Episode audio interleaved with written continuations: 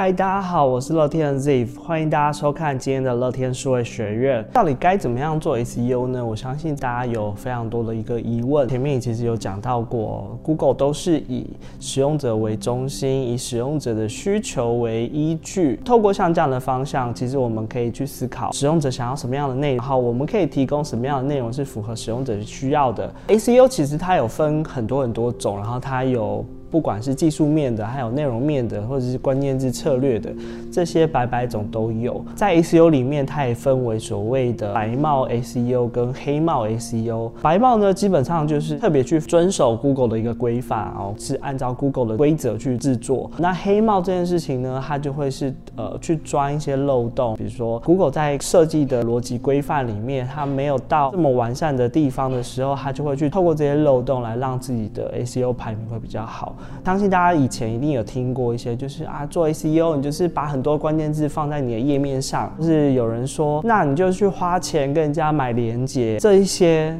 都是一些非常旧的做法，这些东西通通都忘记，因为它现在对于 SEO 而言，它完全不会起作用。再讲一次。完全不会起作用，因为 Google 现在实在是太聪明了，所以它会透过很多的 AI 演算法去了解这个页面的内容。假设如果你有太多这种人工型的、刻意的、恶意欺骗操作的方式，Google 是会给你的网页做很多的惩罚，甚至会让你的网站在搜寻的结果里面消失。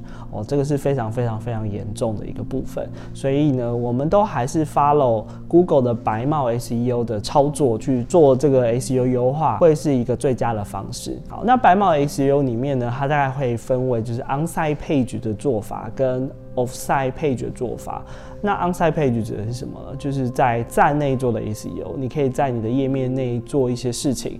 那 off-site 的 SEO 呢，其实就是指的就是在站外做的一些事情。因为今天的影片呢，我们重点先把它放在就是在站内可进行的，因为站内这件事情大部分是你可以去主导去改变的。那在 onsite 的这件事情里面呢，它其实有几个重点哦。那第一个重点呢，就是我们可以从三件事情去着手。第一件事情呢，就是设定我们内容的主题。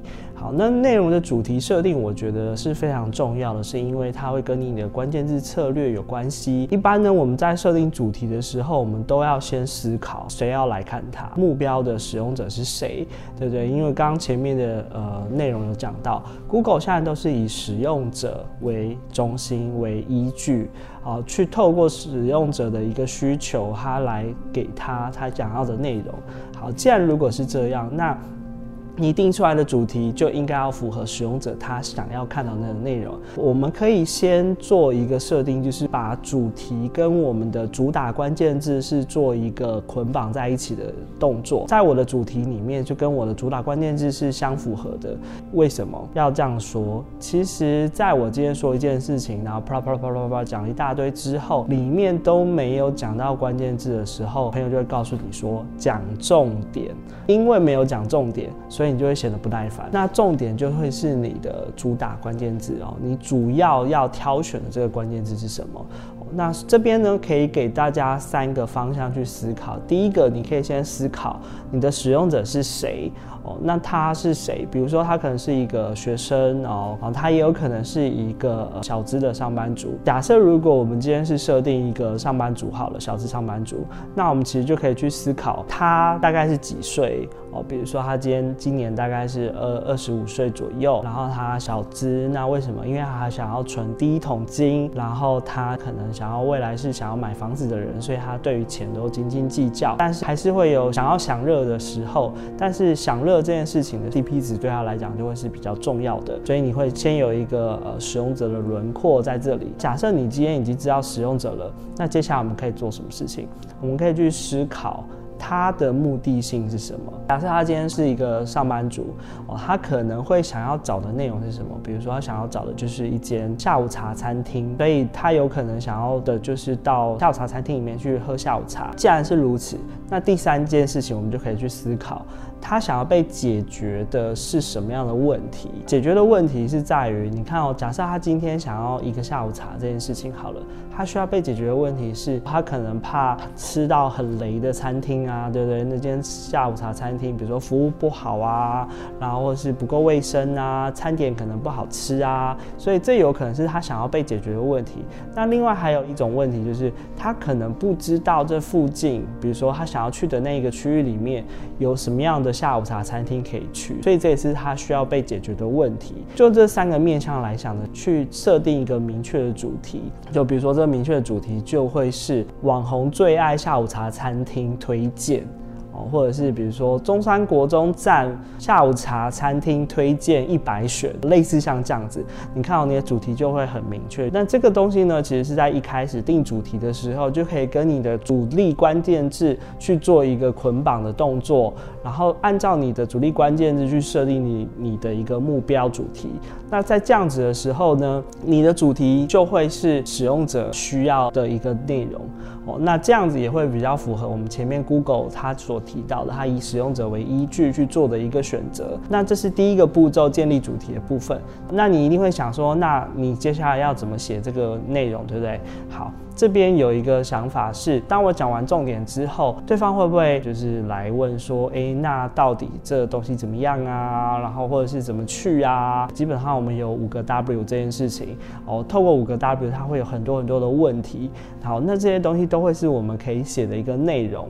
透过五个 W，你就可以去针对这一个主题去撰写它的内容。那因为我们刚刚在设定的三个题目里面哦，包含就是使用者的需要被解决的问题是什么？好，那你就可以针对这个问题去写，这个就是一个很棒的一个方法。好，那在这里面呢，可以来跟大家关键字里面的另外一个部分，就是它其实会分为所谓的广义关键字跟精准关键字。精准关键字也会是所谓我们常说的长尾型的关键字，好，那在这里面呢，广义关键字呢，它可能是搜寻量会很大，可是因为它目的性实在是太不明确，所以其实它的竞争上可能会比较激烈一点。所以，比如说下午茶，它可能是一个非常广义的关键字。那什么样是精准的关键字呢？下午茶餐厅推荐，哦，它就是一个很精准的关键字。那当然也可以是下午茶餐厅。然后甜点蛋糕推荐，它就更精准了，因为它还把甜点蛋糕放进去哦。那在这长尾词里面，或是比较精准的字里面呢，它的竞争其实就没那么激烈，但它的搜寻量也不会这么多。但是它是可以来丰富你网页的内容度。所以在你的内容这件事情的时候，我觉得可以去同时思考，就是你的广义字是什么，然后你的精准字是什么。那透过这样子的一个布局，让你的页面比较丰富。那这边教大家。一个方法就是所谓的呃金字塔思考方法。我们可以先假想我们今天要写的文章，它是一个金字塔哦，在这个金字塔里面呢的最上端，它会是你的主打关键字，也是那个非常精准的关键字。比如说下午茶，金字塔的第二层里面呢，你就可以放上刚刚下午茶这个关键字的一个延伸，比如说下午茶甜点，或是下午茶茶。或是下午茶餐厅。然后或者是下午茶品牌，类似像这样的，它它们都可以是第二层的一个部分。好，那进到了第三层之后，第三层你可以再放上它这些字的一个延伸。那当然有一些字是不管怎么样，在第最后一层都可以放的，比如说像是推荐啊、介绍啊，或是评价呀，它都是一个适合把它放在第三层。所以当你把第一层加第二层加第三层组起来的时候，你就会发现它就是一个非常精准的关键字。而且是一个很完整的哦，所以它可能是下午茶餐厅甜点推荐，或是下午茶餐厅推荐，或是下午茶餐厅介绍。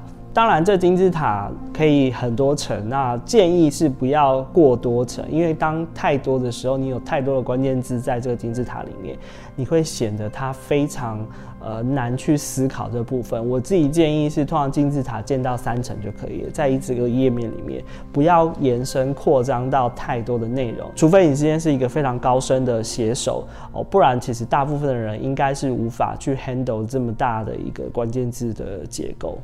thank you